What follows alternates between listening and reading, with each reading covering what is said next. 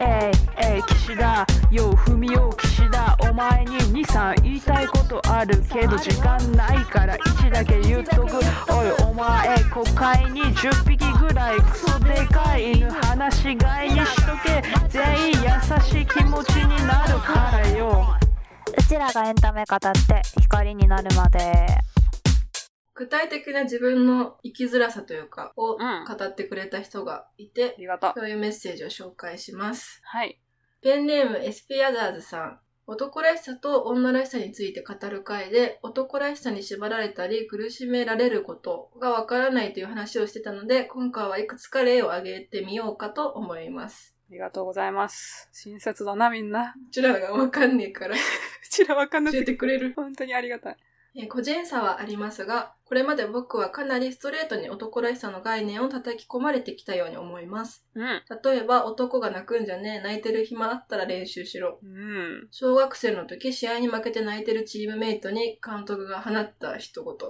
最低だな。すごいね任せろ。男は稼いでなんぼ、稼い、稼いで使って楽しむ。それをモチベーションに仕事を頑張ろう。営業部署の上司から。営業だな、典型的な。すごい ね。ううんんこのまあでもあるんだね、実際に。そっかあ。るでしょうね。あとは就職先を親族に伝えたとき、ダメだそんなところもっとちゃんとした大手に行くべきだとも言われました。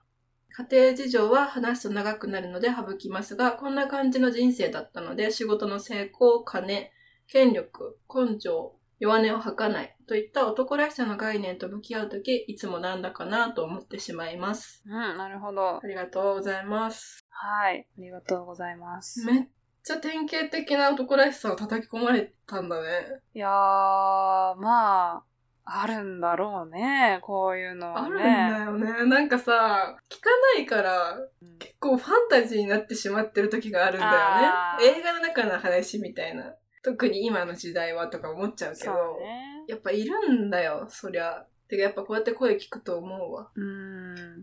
そこが泣くんじゃねえ。まあ、これはよく確かに聞くよね。この監督がさ、パッて言った一言がさ、そのチームメイトがさ、一生苦しむことになったらさ、その監督はどう責任取るわけって思わないそこまで考えてその言葉発したのかな取らないよ。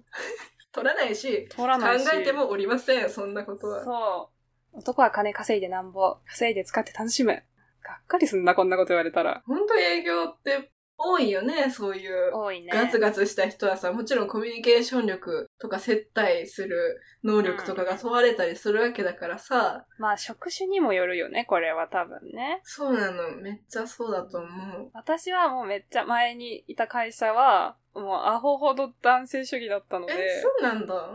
てかもう土木だったからさ、あ、そっかそっか。もう終わって たん、終わってたんですけど、終わってたんだよね。うん。やっぱそうだったよ、なんあ、か。そうなんだ。しょうがないマッチョだよ、やっぱりみんな。うん単純な、なん、なんていうの腕力の強さとかがガチで、大事だからね。か、か、そうそうそ うそう、マジで大事だか仕ら、事する上でそれが、そうそうそう。で、めちゃめちゃ、まあ大事な仕事でもあるうんインフラ関係のね、大事な仕事でもあるからそうさ、だよね。その、いい悪いじゃないんだけど、すごいカルチャーショック。いだっや、たなそうだね。よくやった よ。でもだからやめたんだよね。やめたねだから行けなくなったんでしょいけなくなりました、うんマジで。あれは大変だわ。大変だし、もう、あの、若い人がいつかないね。いや、そうだよね。それに、もうな、無理ですよ、慣れるのは。うん。時代が違うから。しかもなんかもう別に、まあそのさっきの本でも言ってたけど、ずっと一社に定年退職までいるっていう働き方じゃなくなったから、自分に合う場所とか、向いてる場所を選択できるようになってきてるからさ、うんうん。そりゃいつかなくなるよね、若い人は。そう、でもね、根性がないとか言うんです、でもそういう人に限ってね。あ、そうだよね。はい。やっぱ我慢をね、美徳としてるんですよね。やっぱそれあるよね。一定数の年齢の男性って特に、女性もまあそうか、時代なんだろうな、多分。うん、時代。やっぱ自分が我慢したんだからうんっていうのがね、あって、もう悪しき風習がどんどん下に流れていくっていうね。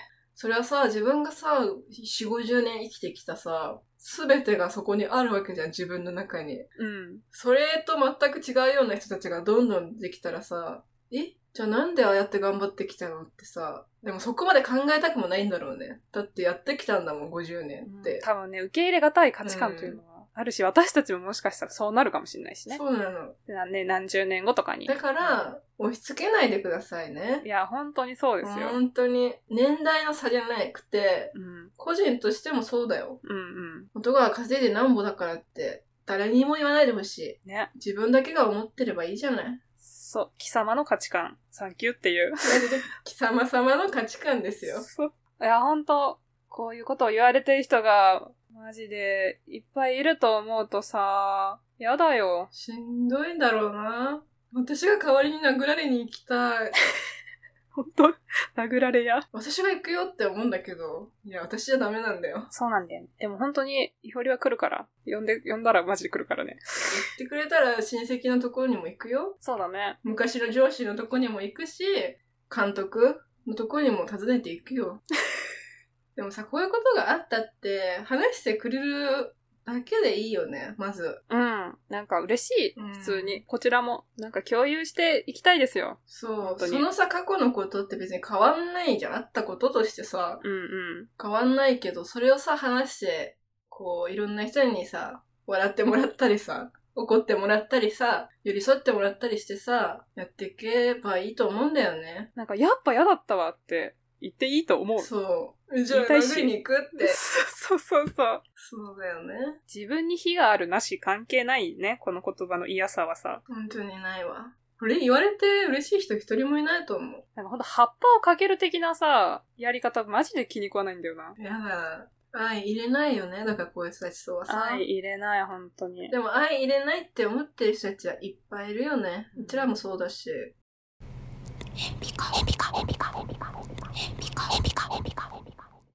ペンネームプリンプリンさん。はい。 幼少期を振り返ると、親など周囲の大人から男らしさの刷り込みをされてこなかったと感じています。自分自身に対しても男らしいと感じたことはなかったし、男らしくあろうとしたこともなかったように思います。いわゆる男らしいと言われるタイプとは全然違うタイプで、一緒にいて心地よいと感じる友達、過去自分から連絡する人はお昼に数時間お茶して解散するような人たちです。うん。いいですね平和だね。 ですが、実際に自分の周り、過去友達や職場、取引先の男性たちには、飲み会が好きで、風俗店や相席屋など、女性のいる場所に行きたがる人が多いと感じています。自分には女性に接待してもらうような場所に行くというのは選択肢としてなく、お金を払って上下関係がある状態で人と話すという構図がとにかく苦手です。うん。うん。取引先とお酒を飲む場合、二次会三次会で女性のいる場所へ行くことが多いので、飲み会に行くということ自体避けてしまっています。飲み会で関係値を築いたところに仕事を依頼するという企業も少なくないため、そういう場所とは対極にいる自分は仕事の機会を失っている瞬間があると思います。いやー、そっか。自分がいる環境がベンチャー企業ということや、周りに起業している人が多いというのももちろんあると思いますが、まだまだ男性中心と感じることが多く、そのような男性社会では自分の居場所がないと思うことが多々あります。うん。自分が男らしくあろうと思ったことはないけど、社会がそうじゃないとすごく居づらいということがある。この、さっきも言ったけど、職業でさ、色があるっていう、うんうん。あれだけど、本当にベンチャー企業のさ、起業家たち。マジでそうなのってさ、マジでそうだよね。いや、一概にはもちろん言えませんというのは前提ですけれども、多いなって思うね。なんかそういうさ、これからやっていくぜ、業績上げていくぜっていう盛り上がる気持ちって、うん。そっちに向くのあるんじゃないかうんう。なんかすごい不思議だよね。公園の草むしりしようぜとかじゃないんだよん。。するわけないじゃん。飲み会、飲み会に行って、女の人をはべらせて、うん。六本木のラウンジ嬢と喋ろうぜみたいな。そういうこと多いよね。多いし、なんかさ、結構軽いノリで抜いてくるわ、みたいな感じで友達同士とかで風俗行くとかさ、全然聞く話。そうだね。嫌な人はマジでいるようね。ん。なんかもう職業としてあるしさ、なんかそこの話をするともう再現ないからさ、あれだけうど、んうんそういうところが無理な男性がいるっていうのをさ、なんて言うんだろう、受け入れてない男性が多くないなんか多分見えてない。う。うんん。そんなわけないじゃん。そう、そんなわけないじゃんって私結構言われるんだよね。私のパートナーは結構、なんでだろう。性欲がないというか、うんうん。女性を性的に見ることが本当にない、少ない人だから、うんうん。みたいな話とかを結構友達同士とかにすると、うんうん。え、それは絶対隠してるだけだよとか、うんうん。我慢してるだけだとか言われるんだけど、なんかそうじゃない人もいるっていうのを見えてない。でもそれは女の人もそうかも。そういう男の人としか付き合ってこなかったとか、うん、そういう人と結婚してると、なんか男はそんなわけないよってすごい言われるんだよね。女の子からも。うんうん。でもね、本当に人それぞれ。うん、もうそそうでしょう。グラデーションだからな。そうなんよ。だよ。いや、マジ二元論やめた方がいいな。うん、本当に言論されるんだよな。 そんなことないからさう、んうん。これはかなり嫌ですね。嫌だよね。セクハラだもんな。普通に考えて。そう、セクハラなんだよ。でもそれをなんか、断ったりすると、気まずくなったり、仕事がもらえなかったり、あいつ終わって、終わってんな男としてとか言われるってことでしょ最悪。でもあるよ、全然。やっぱ童貞いじり全然あるし、うん。なんか溢れすぎてるわ。でも溢れすぎてるって感じるのは私女だから思うしのもあるけど、男性だからこそめっちゃ感じてて、それがなんか麻痺して、それが普通になってる人いっぱいいそうじゃない本当は嫌だけど、そういうもんだみたいな。いや、そうだと思う、なんか迎合しなきゃ、うん。自分の立場がなくなっちゃうとか感じたら、もう行くしかないもんね。なんでなんなんだろう。これってさ、日本のあれなのかなこう、風俗に連れ立っていくみたいなのってさ。 あ、でもどうなるかマジでわかんないあ、な。そっか。そうだよな。なんか私さ、学生の時か、うん。ラウンジみたいなところで働いてたんだけど、うんうんうん。そうだね。隣に座ってお酒をついであげてお話しするみたいなうん。バイトを2年ぐらいやってて、その仕事自体は結構楽しくて、うん。やってよかったなって今でも全然思ってるんだけど、うん。えっと、何をやっぱり男性に求められてたかっていうと、機嫌よく話を聞くことだったなって。それってでもだからケアしてもらってるってことだよね。そう、だから、お家に帰って奥さんにはそういう話できないんだよねっていう人いっぱいいたけど、それを外注してるんだなと思って。うんうん。でも本当家庭内で話すのや、やってかないとさ、そうだ。え、それ内容はどういう話なのもう本当に仕事の話とか。仕事の話だね、でも。あ、でも本当にこの前お母さんが死んじゃってとかいう話とかあもしてた。うんうん聞いてくれる子がいるっていうのが大事だったんだろうなって思うけど。なんか別に仕事としてはさ、そこに規制はないからうさ、ん。いいと思うんだよね。その、対価を払ってやってもらってることだから。うんうん。そうじゃない状況の時にもさ、それを求めてくる人がいることが嫌だよね。相席屋ってマジ典型的な例じゃないそれの。そうね。うんまあ女性だけ無料だから。無料ですようんとか言って。その、お酒を飲む場所ってさ、すごい、割とやっぱマッチョ うん。お酒をどれだけ飲めるかって結構やっぱまだ全然大事だにされてるし、飲める子が重宝されるうん。感じはまだまだあるし、もちろんそういう場所だからね。だから自分はお酒が飲めるから、楽しめる時もあるけど、楽しめない時もやっぱいっぱいあって、うん。でもじゃあ頑張んなきゃいけないのかって思ったけど、別にそんなことはマジでなくて。うんうん。そういう飲みの場所から離れると、まあ、別になくてもよかったんだって思うんだよね。確かに、イホリってめっちゃそういう場にいるイメージがあったな。今まで。う職場も多分そうだったと思うしん。、そうそうそ学生の時とかもそうだったと思うし、う。めっちゃ飲んでた。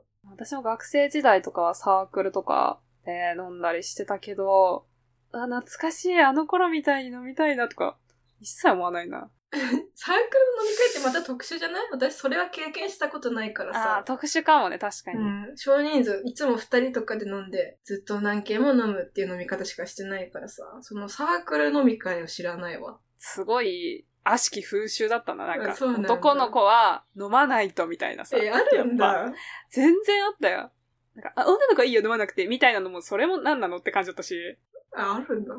まあ、無理やり飲ますみたいなのはさすがになかったけど、飲めない子に。で多分あるとこは全然あると思うし。あるねだって死んでる人とかいるよね。そうそう。怖いよね、だから。全然生死に関わるそうなんだよ。男らしさがあるって存在すると思うとさ、ゾッとする。割と隣り合わせだしね、生活と。ん。そうそうそう。多分、お酒を美味しく飲んで、好きな人と会話してご飯を食べるとかは別に嫌いじゃないと思うよ。いろんな人が。うん。けど、なんか集団の飲み会とか、その後に発生する風俗に行くとかさ、あるとさ、もう全然話が変わってきちゃうよね。なんか集団になると途端になんかさ、社会がになっちゃうじゃん。集団になるとさ、ビラになる人めっちゃいないそうめっちゃいる。なんか急に目指すべきとこが一緒になってしまって、そうそう。怖いん個だよ、ね人、。個人個人じゃなくなった瞬間、マジ怖いから、苦手ですね、すごい。集団苦手、確かに。私も3人、4人までかなわかる。5人以上だと思う集 団ちだょよっとね。ね、きついね。 4人だね、やっうんぱ。自分の居場所がないと思わせるなよ、社会。本当だよ。とんでもねえな。なんかやだね。もうやだね。やだよね。嫌だねって言い合いたいね、やっぱり。便秘かペンネーム、まっちゃんさん。はい。えー男らしさの中には人のせいにしない。仕事や家族や生き方に対して責任を持つ、全うするというような責任感があると思います。なるほどね。自分もその責任感から家や貯金や旅行プランなどに対していろいろ考えて慎重になるけど、そういうタイプの人は周囲から評価されづらいと感じるし、博打感がなくてインパクトも少ないんだろうなとも思います。う何も考えずに適当に動き回る人の方が面白いと判断されることがあると感じています。ん。あそうやってよく考えてリスクヘッジ、失敗しないようにしているからか、周りからこの人は大丈夫と思われていて、いざという時にあんまり助けてもらえない気がします。自立している人間だと思われたい反面、人にすぐ助けてもらえる人が羨ましいという気持ちがあります。ーうん。また、今まで出会ってきた女性や職場、海外生活の影響で自分自身は性差別的な考えや言動に敏感になれているけど、差別している人に抗議したりしているかというとそうでもないです。身近な人に対しては守りたい気持ちが強いけど、世界全体の差別に対して改善する意志が弱いです。うん。だから、ノットオールメン論法に対する批判として存在する、男女にこだわらず世界の問題に目を向けなければならないという主張に対しては耳が痛いと感じます。うんうん。うん。ありがとうございますなる。ほど、ありがとうございます。前半の、責任感。うんそうね、男らしさの中には責任感がある。うん。そうだね、確かに。頼りがいがないといけないみたいな確かに確かこに。とだようね。ん。で、いろいろ考えて、その結果いろいろ考え慎重になるけど、そういう人はしょう評価されづらいって感じてる。なるほど。あとあれですよね、多分。言えないんだろうね、悩みとかが。ああ、確かにね。自分の弱みを見せづらういん。環境になっちゃうってことかな。評価されづらいね。それ、などういうこと人としてってことなんか仕事できるイメージじゃないって思ったんだけど。多分、この人うは、ん。なんか男女関係なくって感じてると思うけど、うん。私がこの言葉を聞いて思うのは、女性からの評価がって思う。あー、なるほど。あの人つまんないよね、みたいなことあ、そうそう、退屈っあて言われる男の人多いと思うんだよ。こういう考えて慎重になって、こう地道にやっていく人とかさ、はあはあはあはまあ、極論破天荒だよね。あ。あ破ー天荒さっていうか、なるほどね。まあ、それは男らしさから来る責任感なのか。慎重な。うーん。まあ、性格もある人もいると思うけど。そうね。男らしさだけでは言えないとは思うけど。でも確かに、そういうのはめっちゃあると 思なんじゃそりゃ。う。いやそうなのよ。でもちょっと今しばらく考えてみたけど、全然なんか、そうなんだって。 女の人が求めてる男らしさはすごいいっぱいあるんだよねって。いあーや、すごい思う。なるほどねまたマジでそのアンテナないんだなう。ん。うんちょっとまあ、でもよく言うね、ちょっとやんちゃなぐらいがいいよね、みたいな。 少年っぽいとかも、まあそういうことだと思うよ。なるほどうんね。そう、だから、まあ、オッチェが私に言う、そんな男の人いないよっていうのは本当に合ってないだけだと思うんだけど、うん他の人にも言われたりするんだよ。けど別に、じゃああなたはそういう人好きにならないと思うよっていつも思あー、うなるほどね。う。うん。結局だから、そういうことなのかもね。 男っぽい人が好きな人は、女の人は多いと思う、全然。そっかそっか。そういう男の男性性部分を削ぎ落とされた男の人って、男として見れないって言われると思うよ、割あとで。もよく聞くね。男として見れないという単語。でもそれって、もうしょうがないよね。恋愛ってもう本能でするものとかもあるじゃん。うん、だから好みの話だもんね、単純に。そうなのなんか反省しました、今。何急になんか私、男の人を、本当これ聞いてる男の人、本当に申し訳ないと思いながら、思いなが言いまらすけどいいよね。男の人はあんまり人人間だと思ってないのかも。どういうことなんかもう、同じ人間だとあんまり思ってなく て、別それはっ男の人が下だとか上とかそういう話じゃなくて、うん。なんかとにかく私にとってはよくわからない存在でしかなくて、うんただただ違う生き物だなってすごい感じて ることを、なんか、より実感した、今。うん。これはでもどうしたらいいんだろうね。まあ、いろんな人と会っていくしかないなと思うけど。ね、本当にそうなんだよね。なんかやっぱ、スクリーンの向こうとかさ、うん。文字とかのさ、人間はさ、うん。人間として見てんだけどさ、うん目の前でさ、動いて るさ、男男の人ってさ、男の人なんだなって思っちゃう、やっぱ。人間なんだなが先に来ない、全然。あ、それはあるかも。 なんかそれをすごい感じて、今自分のなんか、至らなさを恥じました。このメッセージを読んで。読んで。いやー難しいよ。だって、思っちゃうよ、そりゃ、男の人って。でも本当意識的に変えていくしかないよね。いや、なんかね、そうなんだろうな。んやっぱとっさに怖いとか、うんうん。なんか勝てないとか 思うし、でもなんか別にさ、勝とうと思ってきてるわけじゃわけじゃないじゃん、向こうも。うん。男の人ももちろん。そういうものを持って生まれてるだけでさ、そうだよね。で、実際にはこうやって、そういう自分とか、自分の持ってるものとか、置かれてる環境とか社会とかに対して、違和感を抱えてる人は、こうやってメッセージくれた人とかみたいに、めちゃめちゃいるわけで、いるよね。それが、なんか、イコール私が実際に出会ってきた男の人と全然結びついてないんだなっていうのが、あー。なんかもうめちゃめちゃ感じてる今。マジでさ、出会って、すっげえ密に関わっていくことでしか人を知れなくないそうなあの。やめちゃうけどさ、いやだわと思ってさ、やめちゃうけあのど、もう一歩さ、頑張って進んでみたらさ、全然話せるなってことね、あると思うんだよね。いや、そうなんだよね。なんかそれがすごい大事なんですよ。やっぱり、こうん。こまで対話が大事とかい言ってるので。やんないといけないんだよな。だから、まあ、こうやってね、メッセージで共有して、そういう男性がいると知る、知れる環境ありがと確かに。そうだよね。これめっちゃありがたいよね。う。ありがたい。私にとっても、すごく。そうね。本当にでも出会った母数みたいのは大事かもね。話した母数。そう、今多分すごい偏りがあるんだようね。んもうちょっと間を埋めてグラデーションにしないと、そうね。すごいこの偏見を抱えたまま死ぬわ、私は多分。嫌だね。それは。 やだ。偏見持ってんなって思いながら死んでいくの嫌だな。う。そう。めちゃめちゃね、偏見が、やっぱあるんだよな。うーん。じゃあこれ増やしていきたいね。こういう生きづらさを言ってくれる人がもっと増えてほしいね。だからこのまっちゃんさんの後半はすごい共感しますね。うん。差別している人に抗議したりはしてない。世界全体の差別に対して改善する意志が弱く、男女にこだわらず、世界の問題に目を向けなければいけない。という主張に対しては耳が痛いと思うんう。。思うよね。思うよね。わかる。そうね。やっぱ自分に何ができんねんっていう気持ちもあるし、うん。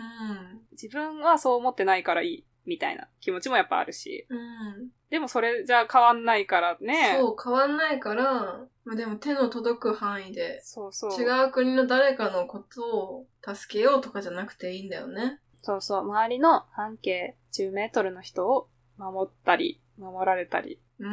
余裕がある人はね。でもまあできる人がやっていくしかないよね。うんできる人っていうかやろうって思える人がまずやっていく。うん。うん。で、そこから次。その人が、えっ、と、影響を及ぼした人がかわ、ちょっと変わる。第2段階があって、うんうん。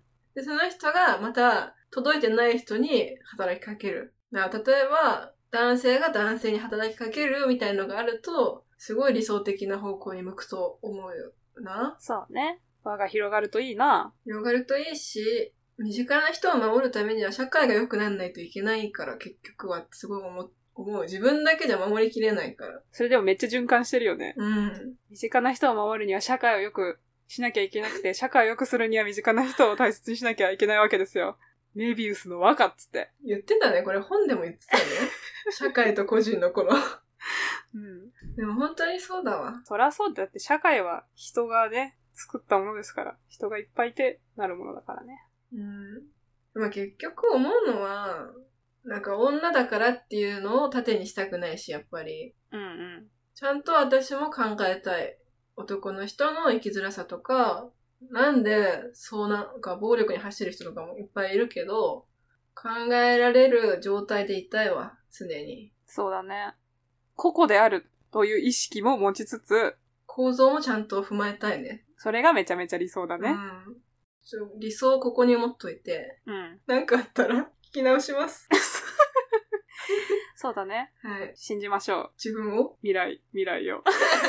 一番難しいな、それ。暗いね、未来。未来暗いけど、まあ、やっていくしかないのだ。はい光になりますからね。はい。ちょ一旦話変えるわじゃあ、続いて、はい。最近のエンタメの男性性についてどう思うか、ちょっと話ができたらいいかなと思うんだけど。いや今回このアフターさんもらったりとかさ、本勧めてもらったりとかして、まあ改めて意識するとめっちゃあるんだよね、今。うんうん。新しい男性性を描いている作品ね。そうそうそ Everything, Everywhere, All at Once とかう。あ、ね。言ってくれた。キー保育ワンが演じた、ウェイモンドですね。うん作中の中でも割とさ、弱弱々しくて頼りなくて、もうなんでこんな人ってさ、見せるようには思われてたじゃん。うんうん、うん。けどあれってでもそういうことなんだと思う。ケアする男性で、うん。かつての男性、男らしさみたいのがない人っていうのは、結構ああいう評価をされてしまってて、うん、なるほどね。ううんまあ結構あれ分かりやすいかもね、だから。そうだね。まあ、マルチバースのもっと頼りがいのある、そう、色気のある、そうそうそう、ではなくて、弱々しくて。ケアしてくれる、弱々しくて、頼りにならないけど、自分を大事にしてくれる夫。うん。でね、ウェイモンドが Be kind だよっていう、言うわけだから、大事なんですよ。目指すべきところだね、そうじゃあ。示してくれた本当ね。に示してくれてる。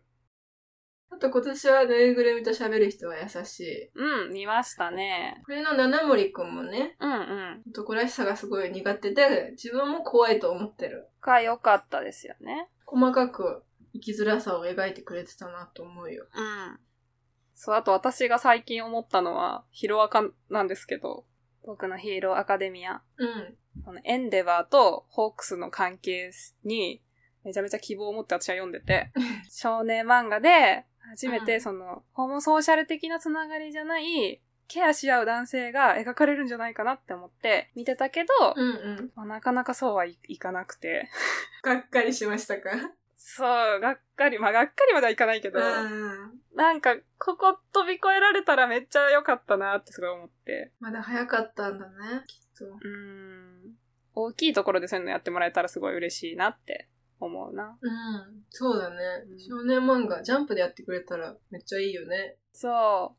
あと漫画で言ったら異国日記。ああ、さっきね、ちょっと読み直した。笠間地区のところ。うめんっちゃもろに書いてあったうね、んうん。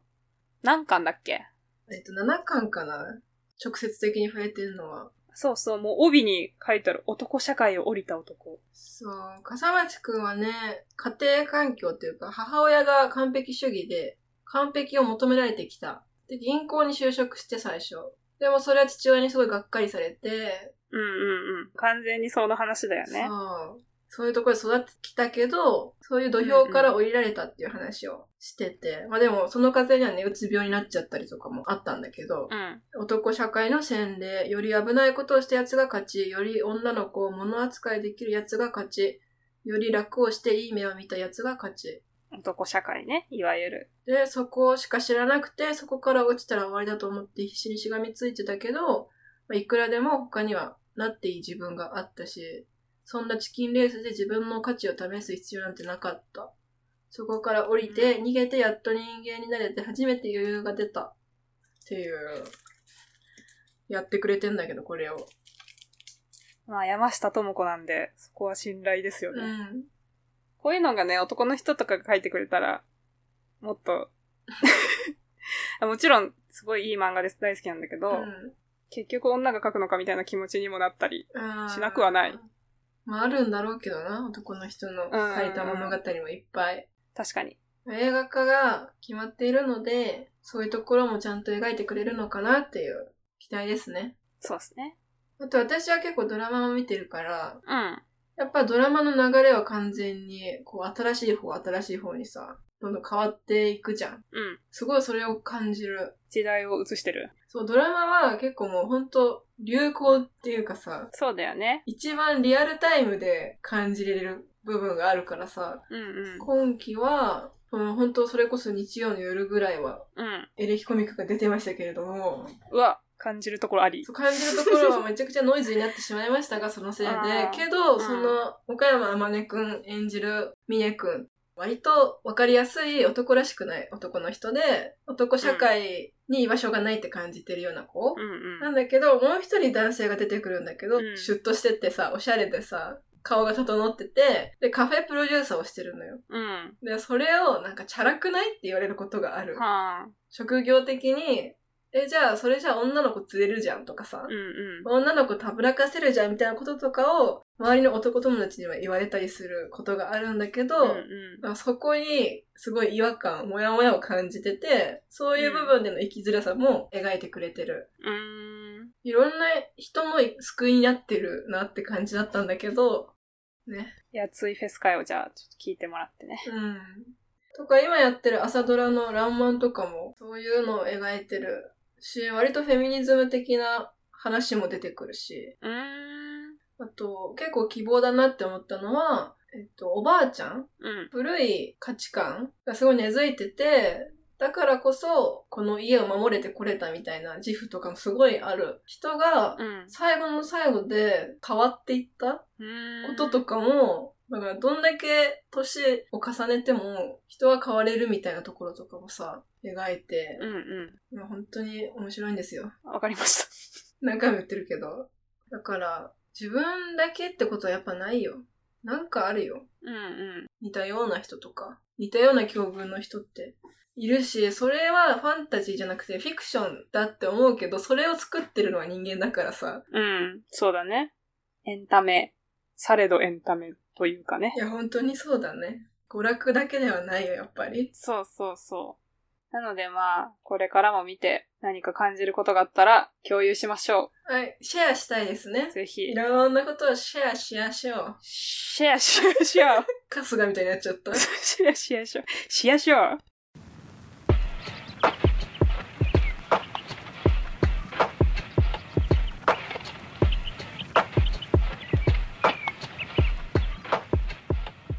来週喋るエンタメ、7月14日公開、宮崎駿監督の君たちはどう生きるかです。楽しみだね。一切宣伝をしないという宣伝をしているこの映画ね。もう80何年生きてきたからの強気だよね、もうそこは。強気も。でもなんか言言ってましたよ、敏夫が。なんか制作委員会方式を作ったのは敏夫らしいんですうよ。んでそれをすごい反省してて、うん。うん。一旦リセットしたいという気持ちがあったらしく。えー、そうなんだ。